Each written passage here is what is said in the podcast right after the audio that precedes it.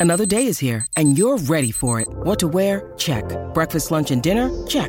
Planning for what's next and how to save for it? That's where Bank of America can help. For your financial to dos, Bank of America has experts ready to help get you closer to your goals. Get started at one of our local financial centers or 24-7 in our mobile banking app. Find a location near you at bankofamerica.com slash talk to us. What would you like the power to do? Mobile banking requires downloading the app and is only available for select devices. Message and data rates may apply. Bank of America and a member FDIC. When you need mealtime inspiration, it's worth shopping Kroger, where you'll find over 30,000 mouthwatering choices that excite your inner foodie. And no matter what tasty choice you make, you'll enjoy our everyday low prices, plus extra ways to save, like digital coupons worth over $600 each week. You can also save up to $1 off per gallon at the pump with fuel points. More savings and more inspiring flavors make shopping Kroger worth it every time. Kroger, fresh for everyone. Fuel restrictions apply. Hola, esto es New Books Network en español. Hola, muy buenas tardes. Esto es New Books Network en español y el día de hoy tenemos el placer de que nos acompañe Luis Anaya Merchant, quien es doctor en Historia de México y América Latina por el Colegio de México y profesor titular en la Universidad Autónoma del Estado de Morelos. Desde 1997 es miembro del Sistema Nacional de Investigadores Nivel 2 y ha sido Visiting Fellow Scholar en, del Centro de eh, Estudios Estados Unidos y México en la Universidad de California, San Diego. Eh, Luis Anaya Merchant ha hecho una serie de contribuciones tanto a la historia del estado de, de, Morelos como industrias relevantes como es la caña de azúcar. Sin embargo, se ha especializado en estudios sobre la banca en México y América Latina, Ejemplo de ello son sus libros El Banco de México y la Economía Cardenista, Economía, Cambio Institucional y Reglas Monetarias, editado por la Universidad Autónoma del Estado de Morelos en 2011, Colapso y Reforma, la integración del sistema bancario en, en el México revolucionario en 2002, así como la coordinación de algunos otros números. Pero el día de hoy nos lleva a hablar sobre su último libro, una biografía de un personaje del cual sabíamos relativamente poco, que es Luis Montes de Oca, nacido en 1894 aproximadamente y murió en 1959 y el título de la obra se llama Luis Montes de Oca, el renovador, el ascendista, el banquero y la familia revolucionaria. Eh, este es un libro editado por la Universidad Autónoma del Estado de Morelos, es de libre descarga y ustedes pueden encontrar en eh, en el link o en nuestra página web el link para poderlo eh, descargar. Luis, muchas gracias por acompañarnos el día de hoy en New Books Network. A ti, a ti Bernardo, muchas gracias por esta charla, por esta oportunidad de conversar con ustedes. Pues Luis, vamos a empezar con las preguntas que son eh, típicas en, nuestra red y es que nos platiques primero que nada un poco acerca de ti, sobre tu formación y cómo fue que, que llegaste hasta donde estás hoy de una manera relativamente breve. Bueno, yo estudié economía en la Universidad Nacional, luego hice unos estudios de maestría en la Escuela Nacional de Antropología e Historia, me especialicé en historiografía mexicana del siglo XVI y del siglo XIX. Eh, este, hice mi doctorado donde tú señalaste, en el Colegio de México. He trabajado mucho tiempo para el Instituto Nacional de Antropología e Historia, mucho en el área de museos, pero también trabajé un buen rato en, la, en el área cultural de la Secretaría de Hacienda, en, en Palacio Nacional, y el resto de mi vida lo he pasado en mis actividades académicas, siendo profesor, siendo investigador. Yo diría que ese es el resumen de, de esas actividades muy sucintamente. Muchas, muchas gracias Luis. ¿Y cómo fue entonces que te interesaste por la historia bancaria, por la historia financiera de, de México? Eso es completamente anecdótico, es una cosa enteramente familiar. Este, en mi familia, todos, la mayor parte de, mis tíos y de mi, papá y mi mamá trabajaron en bancos. Mi papá trabajó, mi papá y mi mamá trabajaron en Banco Nacional de Comercio Exterior, pues desde luego antes de que yo naciera. Este, pero ya antes de ellos había una historia también más o menos larga, porque mi tío Felipe, con el cual también creció mi papá, también había este, trabajado en bancos. Mi tía Inés, este, que nació en 1905, trabajó, trabajó, en el banco de, de Abelardo de Rodríguez en Ensenada. Este, mi tío Carlos, eh, mi hermano Manuel, mi papá, fue un director importante en Banco del Atlántico. Mis tíos trabajaron en, en fin, todos, la mayor parte de mis tíos trabajaron en, en, en, la banca y, este, y pues yo en las sobremesas escuchaba cosas sobre banca. En realidad no, no, hay, no, hay ningún secreto ahí. O sea, yo e, en las reuniones familiares se hablaba sobre bancos. No hay, no hay nada, no hay ninguna reunión, no, no hay nada secreto. Ahí. Pero de todas maneras, ¿cómo hiciste esa transición de tus intereses que decías que inicialmente habías estado trabajando en siglo XVI, ¿no?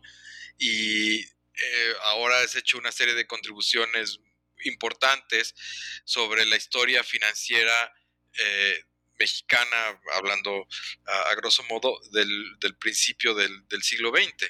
Bueno, mi, mi, eh, yo, yo, yo inicialmente en la maestría estaba muy influido o tenía una gran relación con un gran amigo mío, Alfonso Mendiola, Alfonso escribió un trabajo muy bonito sobre Bernal Díaz del Castillo que se llama Verdad historiográfica, Verdad romanesca, y discutíamos mucho sobre los cronistas de la Nueva España.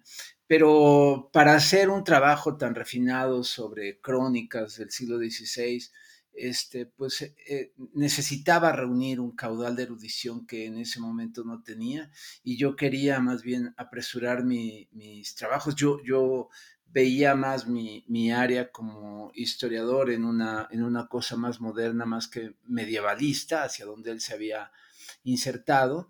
Y entonces, pues, más bien giré este, y me dediqué a, en mi maestría, hice una biografía, bueno, una, aproximación biográfica la llamé, a, a, la historiografía de la rectificación. En realidad era una, una biografía sobre Ezequiel Chávez porque me interesaba mucho eh, el porfiriato. Fue la primera vez que intenté hacer una biografía y siempre me quedó el, el prurito de, este género menor. Y ahora lo, lo volví a hacer con, con Montes de Oca. he tenido así como estas cosas, pero sí entiendo que me interesaba más analizar problemas de corte económico, más problemas contemporáneos. Y, bueno, fue por eso que, que hice ese giro. Y eso, eso más bien ocurrió en el, en el doctorado. Cuando yo estudiaba el doctorado, pues justo fue que ocurrió lo del FOBAPROA y yo dije, bueno, ¿para qué le doy vueltas? Hay que meterse problemas bancarios, problemas de moneda, que es lo que más sé, ¿no? O que es algo que ya, ya tenía conocimiento, que tenías conocimientos previos. Muy bien, muchas gracias. El, ahorita regresamos a la figura de, de, Montes de Oca y y el hecho de que esta obra, que es una biografía que, está empezando a crecer este género en, la historia económica y empresarial en, México, como una forma en la que yo creo que como gremio estamos haciendo, pues, o podemos hacer un trabajo interesante, ¿no? Pero eh, ciertamente el haber escogido a Montes de Oca eh, es, fue, es un acierto porque eh, pues sabemos muchos o hay muchas biografías de presidentes, hay muchas menos biografías incluso a, nivel internacional de, secretarios de Hacienda o de presidentes de, bancos de bancos centrales. Y en este caso Luis Montes de Oca cumple con una con una serie de, de, o cumple con muchos de estos requisitos. Pero pero antes de eso déjame déjame pedirte que nos nos platiques un poco sobre la creación de la obra en sí. Es decir, ¿cuál fue el reto más grande durante el trabajo de campo? ¿O cómo fue, y, para esto, cómo fue que llegaste a, la figura de, Montes de Oca? Bueno, los retos más importantes, bueno, ¿cómo llegué al personaje? Bueno, llegué interesado por comprender cómo funcionaban los no banking banks de la revolución, es decir, todas estas casas bancarias que funcionaban no con la ley específica del ramo, con la ley bancaria del 97, sino con el Código de Comercio del 54. Y entonces eran bancos desregulados, ¿no? Eh, eran realmente agentes financieros que tenían un grado de regulación mucho menor que los bancos, los emisores, los hipotecarios o los refaccionarios. Y me interesaba mucho su actividad, sobre todo porque yo creía que con la disolución, con la incautación bancaria de 1916, alguien, alguna institución debía de haber sustituido a esos, a, eso, la ausencia de, este, de, este, de estos bancos porque la actividad financiera no se suspende nada más porque haya una revolución, tiene que ocurrir. Y entonces e, e, este, me interesó mucho más la trayectoria de estos bancos y su, y su boom. Eh, es cierto, entraron en una crisis en los 20 y fue así como fui llegando a la relevancia, eh, fui buscando archivos y fue así como llegué al archivo Montes de Oca.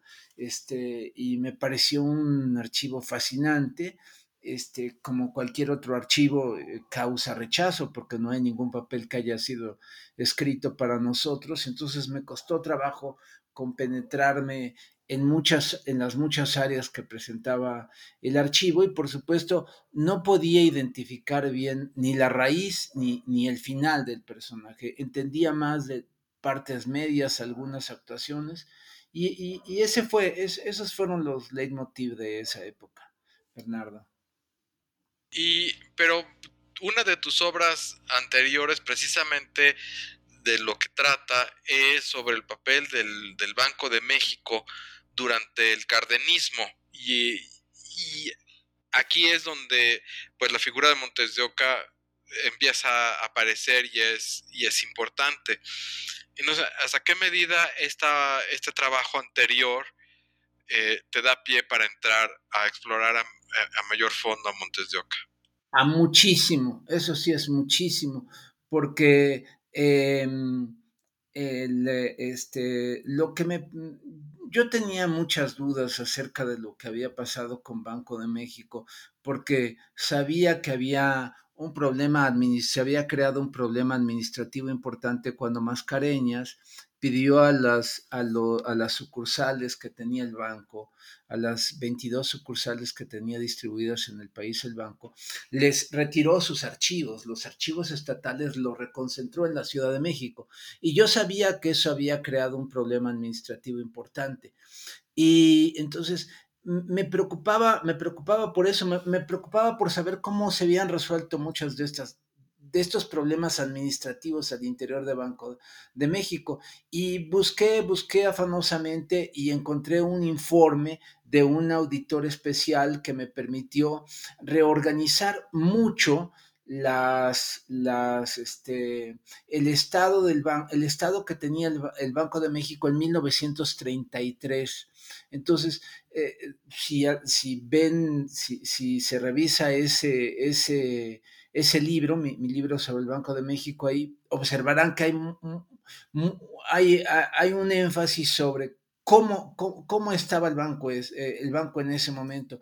Y había unas tensiones ahí porque el, eh, el, segundo director del banco, Agustín Rodríguez, fue un personaje también más o menos oscuro.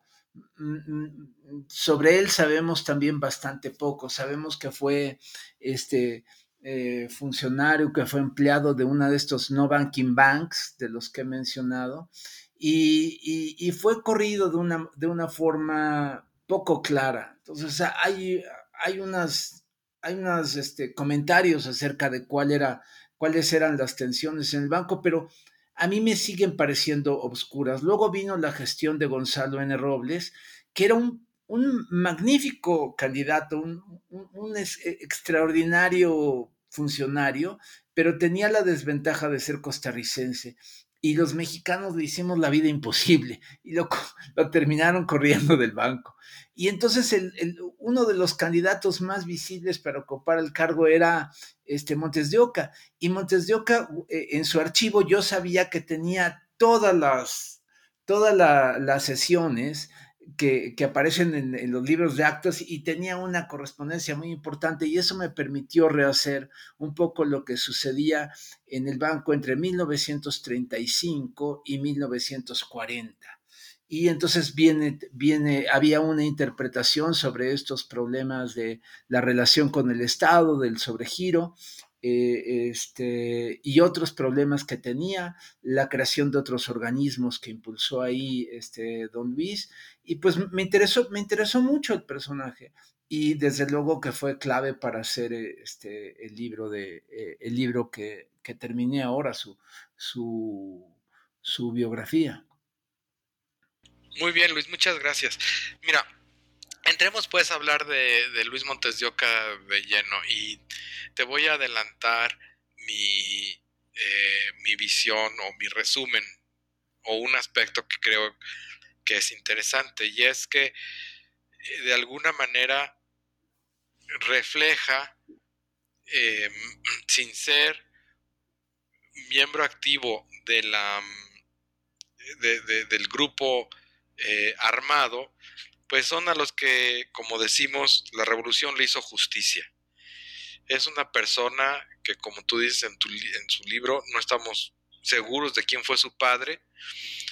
Fue una persona que nació cuando en México existía un nivel de 80% de analfabetismo y sin embargo es una gente que se prepara, es una gente que, que, que sube, es una gente que llega pues como mencionábamos hace, hace, hace un momento, a director del Banco de México, a secretario de Hacienda, es, es toma un papel em, activo en la, en la, vida privada también.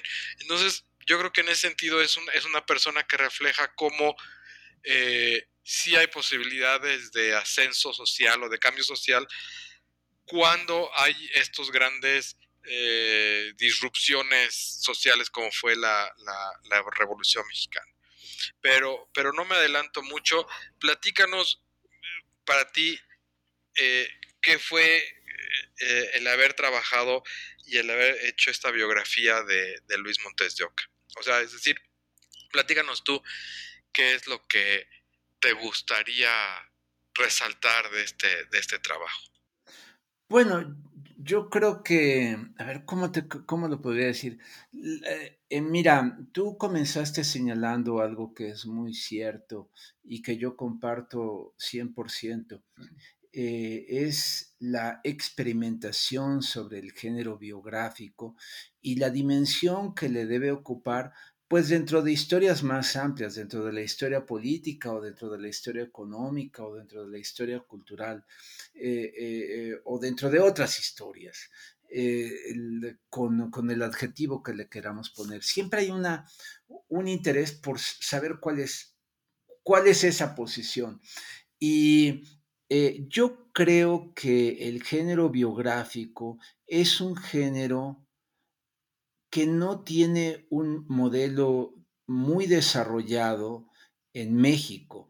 Cuando uno ve las biografías que se hacen, especialmente en Inglaterra, eh, no me gustaría hablar del mundo anglosajón, pero especialmente en Inglaterra, uno ve que hay un modelo muy limpio, uno ve que, que, hay como, como un no sé si un cartabón, pero si hay un modelo, si hay una forma de cómo decir, de qué decir, qué resaltar, etcétera. Y en cambio, eh, eh, yo no sé, bueno, en Latinoamérica no sé, pero en México yo siento que eso no, no lo, no, no hemos discutido eso, no, no se ha redondeado una figura de cómo deberíamos de pensar las biografías para ser más comunicativas.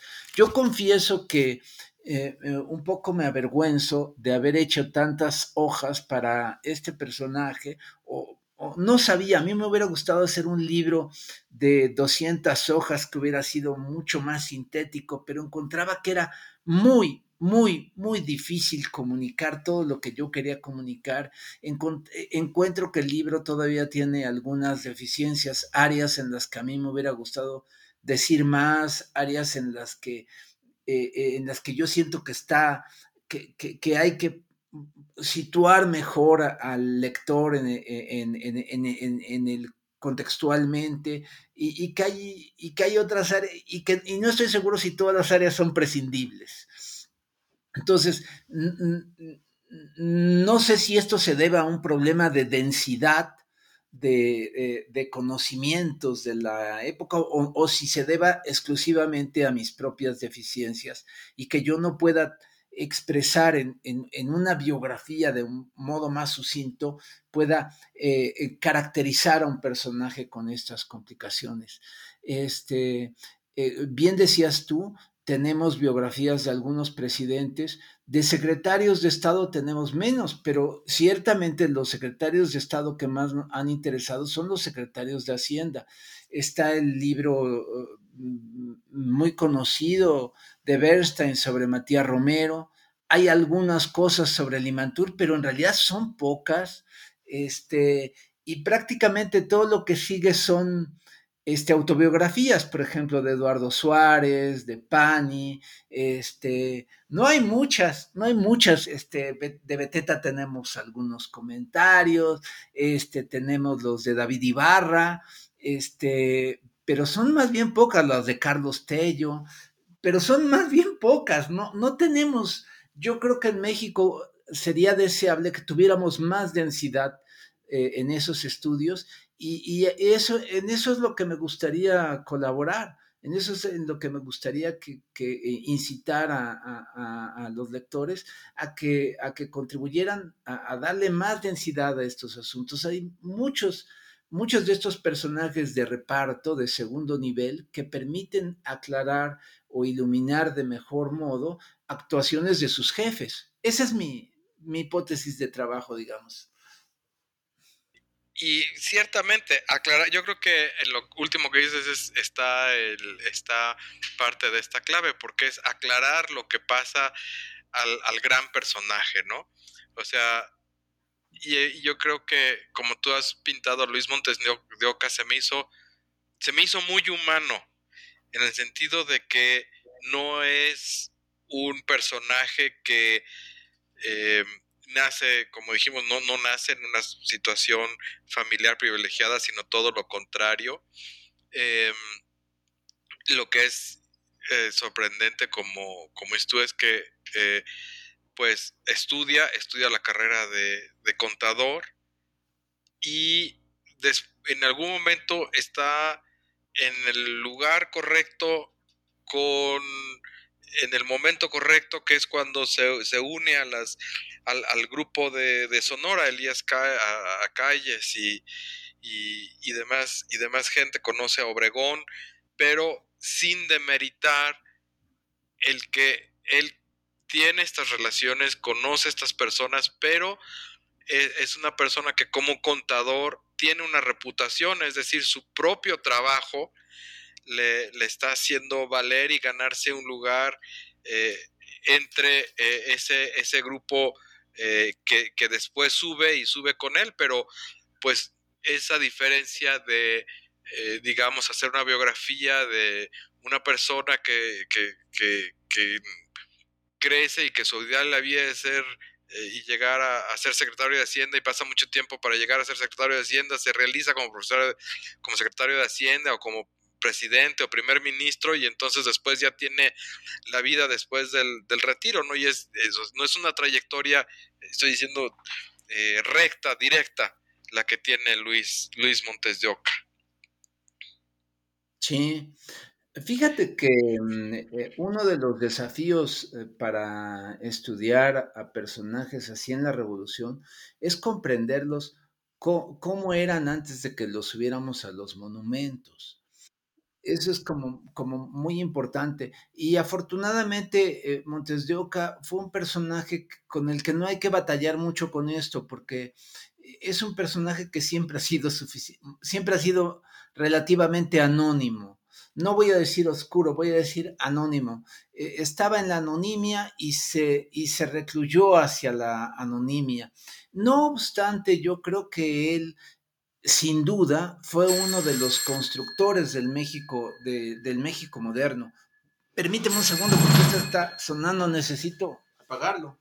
Ay, Dios mío. Creo que eh, es un personaje que, nace en la anonimia y él pues también se recluye hacia la anonimia. Este, em, se le ha dado, eh, se, le ha presentado, hay, hay, un trabajo importante, el trabajo de María Eugenia Romero Sotelo, que discute con, yo discuto la interpretación que tiene de este, de este personaje. Ella no hace una biografía, ella, ella intentó este, reflexionar al personaje como, como un ideólogo y lo, señala como un introductor del pensamiento neoliberal en México.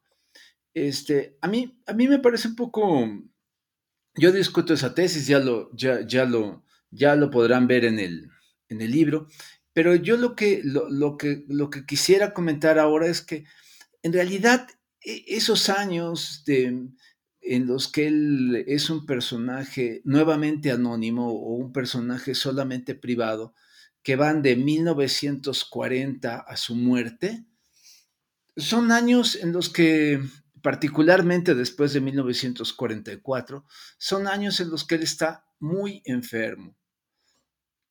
Eh, tenía un problema y sufría por su enfermedad en 1945, después de dejar por, posponer por mucho tiempo la posibilidad de, hacerse un gran examen médico, este, un, un, examen médico importante, decide hacérselo, viaja a Estados Unidos se hace el examen, este examen médico, puedo dar los detalles, este va con el especialista en reumatología más importante de la época que se llama Bernard Comroe, y justo una, dos semanas antes de que él llegue a Filadelfia, Bernard Comroe muere y, no lo puede atender y lo atiende su alumno, un, personaje que es como un fundador de la escuela de reumatismo, de, estudios reumáticos en, en, Estados Unidos, que se llama Ralph Pemberton.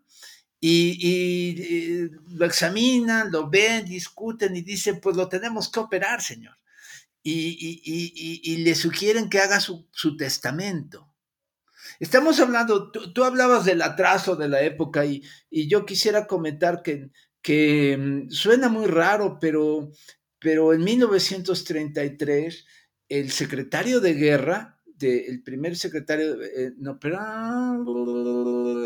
sí, este hombre se llama, bueno, la gente se moría de, de problemas dentales la gente se moría de, infecciones en los dientes, se moría uno de cualquier cosa. Entonces yo lo que estoy diciendo es, eh, eh, era otro tipo de atención y este hombre, este, eh, muy probablemente, Montes de Oca, muy probablemente debió haber muerto en 1946 en vez de haber muerto en 1958. Entonces, si hubiera muerto en 1946, ahorita menos nos acordaríamos de él, porque no se habrían desarrollado muchas de las cosas que él impulsó esos 12 años. Em, eh, este, afortunadamente no muere, no muere, viaja constantemente para hacerse sus chequeos. Eh, de hecho, se construye una casa en Acapulco, ya, ya era un hombre próspero, ya era, él es uno de los fundadores de Banco Internacional, eh, este, se construye una casa en, la playa de Rocasolá, al lado de, muchos este, ex correligionarios. Y este bueno eh, eh, a lo mejor no se conoce ahora pero es, el mismo lugar donde está situado el hotel presidente actualmente que, es el área. Este y bueno, pues mm, se va ahí y, pasa ahí largas temporadas por prescripción médica, por prescripción médica. Eh, eh, este, finalmente, bueno, como te digo, no es, no es operado en 1946, pero lo que sí puedo decir es que pasaba largas temporadas en silla de ruedas, se puede ver muy bien el deterioro de su salud, yo lo puedo ver en su tipo de letra, este, de repente había cosas que no escribía, cuando viajaba a Estados Unidos lo hacía con su chofer y transportado. Tiene una vida difícil, tiene una vida difícil después de 1946. Se refugia en, en, las cosas que le gustaban, en la música, en los jardines, en la lectura, en los amigos, en actividades para, en actividades también eh, este, en, la Asociación Mexicana de Bancos, este, que él contribuyó a fundar fue presidente de la Asociación Mexicana de Bancos, fue de los que llevaron este, las convenciones para Acapulco, precisamente, fue de los que los calaron para Acapulco, porque pues, todos se, veían allá. Y bueno, terminó así, un personaje que, como bien dices tú, este, muy anónimo, que estudió con muchos trabajos en, eh, vivía en, eh, en, probablemente en vecindades o en cuartos muy próximos de la, de la Ciudad de México, primero en, la calle de la Sequía, que luego es un tramo de, Corregidora, luego en San Juan de Letrán, luego en otra pequeña casa que está muy difícil de identificar cerca del convento de Capuchinas, y finalmente en Coyoacán, y, y, estudió en el instituto de, en, en, la, en, la, escuela de comercio, ahí en la actual calle de Flores Magón, atrás del Teatro Blanquita, este, y pues le tocó ese cambio de, de, hoy, le llamaríamos de modelo educativo, antes eran tenedores de libros, y a partir de, unas reformas que hizo su gran protector, este señor Fernando Díaz Barroso, su maestro, eh, eh, Fernando Díaz Barroso fue un gran impulsor de la, de, los estudios contables en México y fue, fue así que, hizo su, su, este, su, sus estudios. Tú me preguntabas de los desafíos. He buscado por cielo, mar y tierra eh, este, un ejemplar de su tesis, porque Montes de Oca se graduó con un estudio sobre la historia de la deuda en hasta, hasta cuando él se graduó, que es más o menos 1906, 1907, teniendo 15 años. Entonces, e, es un tipo medio locochón, porque en realidad es un, yo creo que sí tenía, sí me he hecho la idea de que era un tipo especialmente memorioso, eh, un, un tipo con una memoria auditiva muy fina, un tipo con una gran memoria, todos lo celebraban así, y un tipo con una especial disposición para la misantropía y para el trabajo de gabinete. Eh, pues yo creo que esas eran sus cualidades más importantes. Algunos colegas han dicho que es un técnico. Yo creo que tenía una gran, gran eh, este, capacidad de trabajo, una capacidad de trabajo muy fuerte y podía estar, sentarse durante más de 14 horas para estudiar muchas cosas. Y, eso es lo, y tenía la cabeza para hacerlo. Esa es la, impresión general que yo he tenido después de ver muchas cosas de él. Eh, de revisar sus libros. Bueno, este, en el, el, ITAM afortunadamente conserva su biblioteca, no toda su biblioteca, este, pero sí conserva bueno, no sé qué fracción, no sé qué, no sé qué parte, eh, recuerdo que son más o menos 800 ejemplares, algunos muy interesantes, los conserva en su colección especial y quien quiera que, desee verlas, las puede encontrar en la sección de colecciones especiales del ITAM y, consultarlas. Son trabajos, algunos muy interesantes sobre, para, para entender que ¿Qué se leía sobre moneda? ¿Qué se leía sobre estudios contables en, aquella época? Bien, pero vamos a ver, como director del Banco de México y después como ministro de Hacienda, ¿cuáles fueron sus grandes retos? Porque esa es una de las razones por las cuales queremos ver su, su biografía. Sí, Sí, como secretario de Hacienda de, Calles, que entró en más o menos febrero de 1927 y terminó siendo secretario de Hacienda de Pascual Ortiz Rubio en febrero de 1900. Bueno, en enero, los primeros 15 días de enero de 1933. Este fue el secretario de Hacienda uno, el más joven que ha tenido el país. Si uno lo compara con, con otros secretarios de Hacienda, otro que se acerca en juventudes, eh, Rafael Nieto Compeán y algunos otros. Este, los grandes retos que él enfrentó fue la brutal caída de los ingresos que registraba la federación, el problema de la plata, que fue terrible, la desorganización que había en, eh, eh, eh, la relación con la federación, porque el ISR que implantó Pani un año y medio antes, unos meses antes, todavía no estaba operando suficientemente bien. hay muchos trabajos que se han hecho al respecto y yo también eh, comparto la opinión de aquellos que piensan que eh, este impuesto aún no redituaba. Era muy difícil de, ingresar. Entonces planteó... Estamos, perdón que te interrumpa, estamos hablando del impuesto sobre la renta. Sí. Que se acababa de introducir en 1925, al final de 1925, y que supuso lo que parecía un buen arreglo, la primera, una, la, primera o segunda Convención Nacional Fiscal que, que hicieron los revolucionarios. El problema era instrumentarla, porque había una serie de, reglas y el, y el, segundo problema era que redituara, y tardó mucho tiempo en ser redituable tardó tiempo en ser redituable. Era, era un cambio deseable, a todas luces era un cambio deseable, pero como tú sabes es un impuesto cedulario, muy complicado de aplicar. Entonces eh, fue, fue todo un tema. Ahí hago algunos comentarios en esto, hago más comentarios en otro libro que escribí que ha circulado poco, que es México en depresión este, cuentas económicas y cuentos institucionalizadores, le, puse como subtítulo.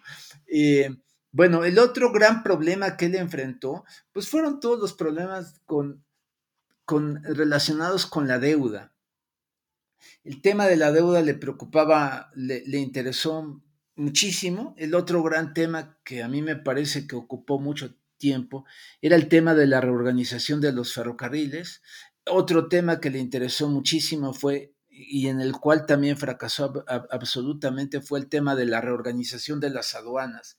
El tema de la reorganización de las aduanas fue terrible, fue un, tema verdaderamente importante, este, y ahí sí tenía más, había más fuego amigo que, que otra cosa, ¿verdad? Porque el director general de aduanas era primo de Plutarco Elías Calles, don Guilevaldo Elías, y tenía montado su, montada una estructura ahí muy compleja y era muy difícil organizar las aduanas. Las aduanas en México siempre han sido difíciles de organizar.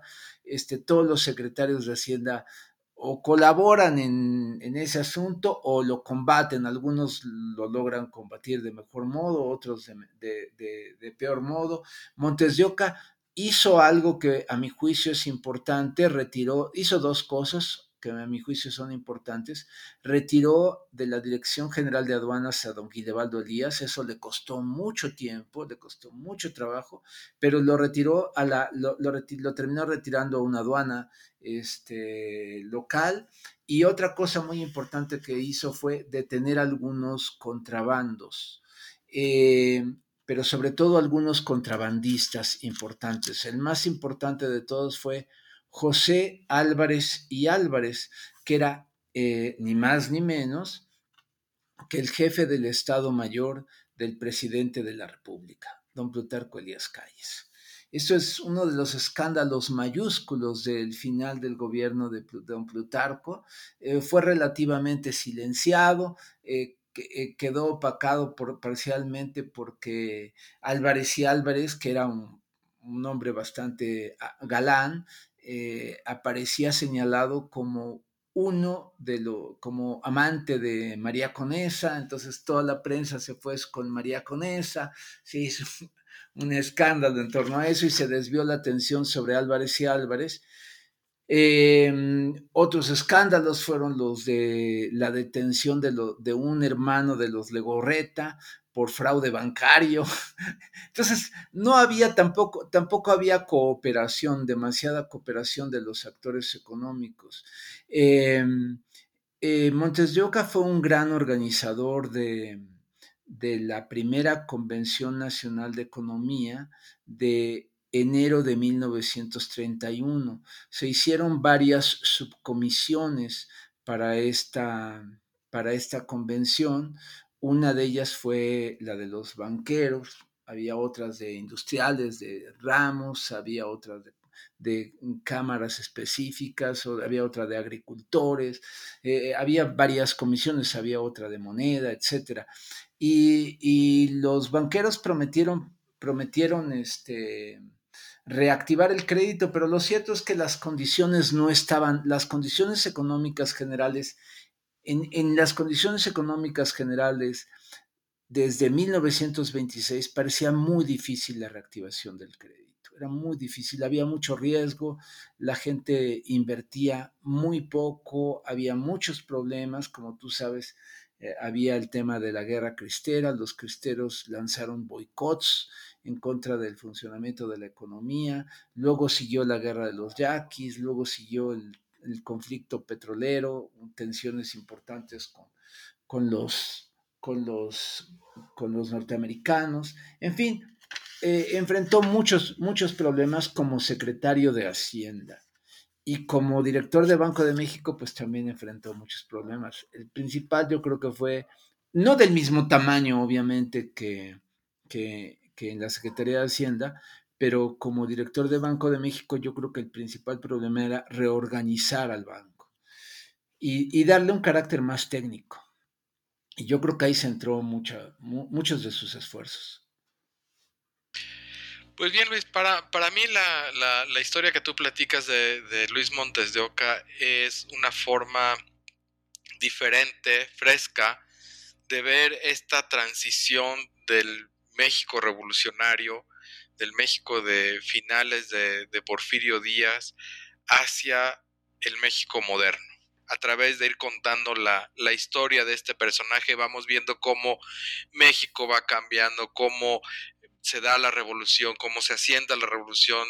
Tú mismo acabas de decir hace un momento los, los, grandes retos del México, de, los gobiernos postrevolucionarios desde el punto de vista de, o sea, ya, ya prácticos, ¿no? ¿Cómo, ¿Cómo vamos a tener ingresos? ¿Qué vamos a hacer con la deuda externa y demás?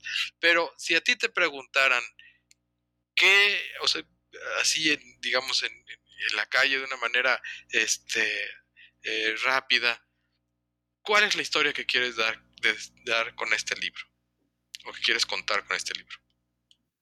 Bueno, yo creo que es la historia de, la, de, uno de los constructores de México, digamos, del capitalismo realmente existente mexicano. La historia de uno de sus constructores, eh, que reunía sobre él varios vórtices. Es lo que yo diría. eh, vórtices que tenían que ver con el aliento de nuevas industrias, este, el turismo, eh, el, automovilismo, la radiodifusión, el cemento, este, el, impulso de polos de desarrollo urbano. Eh, eh, yo creo que son esos hombres que buscaron este, crear un México distinto, un México de perfil nacionalista, pero también moderno, con una identidad propia durante los años 30. Eso es lo que yo diría. Muy bien, Luis. Pues para finalizar, platícanos cuál es tu siguiente proyecto, de aquí hacia dónde vas. Buena pregunta. Esto, eh, eh, fíjate que me dejó bastante cansado sí he pensado en, bueno, tengo, tengo dos cosas en el tintero. He estudiado durante, durante muchos años la figura de Miguel Alemán Valdés. Este, entonces me gustaría hacer una biografía, pero más que de Miguel Alemán Valdés, del alemanismo.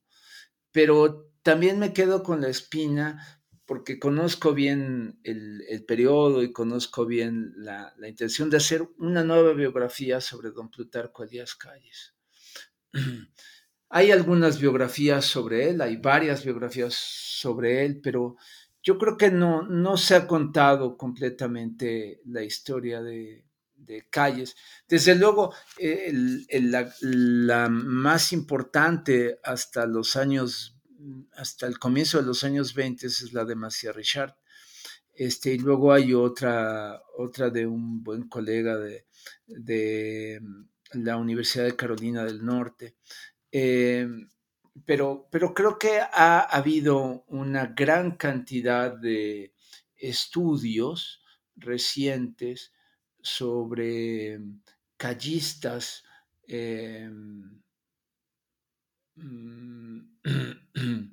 regionales o estatales o de personajes de otro nivel que nos dan otra idea de la actuación de calles, ¿no? O sea, harían falta más estudios de ese tipo. Y por supuesto me gustaría este, continuar o voy a continuar con los estudios de, sobre la banca. Me interesa mucho la banca canadiense en México. No he podido hacer un estudio sobre la banca canadiense en México, sobre el Anglo South American Bank y sobre el Royal Canadian Bank of Commerce. Este, quisiera, quisiera acceder a esas fuentes este, y estudiarlo, eso me, encantaría, es como una de las grandes deudas pendientes que tengo. he estudiado los alemanes, he estudiado un poco los franceses, este, pero los, los, no se conoce bien la historia de la, de la inversión bancaria eh, canadiense en México. Esas son las que me gustaría, las áreas en las que me gustaría incursionar. Pues muy bien, pues sí, tienes, tienes razón, muy, muy interesante tu, tu propuesta. En efecto, se sabe muy, muy poco de la, de la banca canadiense. Supongo que la mayoría de nosotros hubiéramos pensado que esa historia empieza eh, pues en una forma muy reciente, de los 90 o del 2000 para acá, pero como tú mencionas, hay, hay más tela que cortar. Pues Luis Anaya Merchant, autor de Luis Montes de Oca, 1894-1958, El Renovador, El Ascendista, El Banquero y la Familia Revolucionaria, Universidad Autónoma del Estado de Morelos, 2020. Eh, lo pueden descargar ustedes del pie de página de, de este podcast para quienes nos hayan escuchado por primera vez, les pedimos que eh, se suscriban a New Books Network en español y que nos sigan escuchando. Para los que son y nos escuchan en forma regular, pues siempre agradecemos sus comentarios, sus evaluaciones y sobre todo que nos, que nos califiquen en el podcast, en el podcast, que nos pongan esas estrellitas para eh, poder seguir dándoles el, el servicio que les damos. Muchas gracias por estar con, con nosotros y hasta la próxima. Gracias por escuchar New Books Network en español.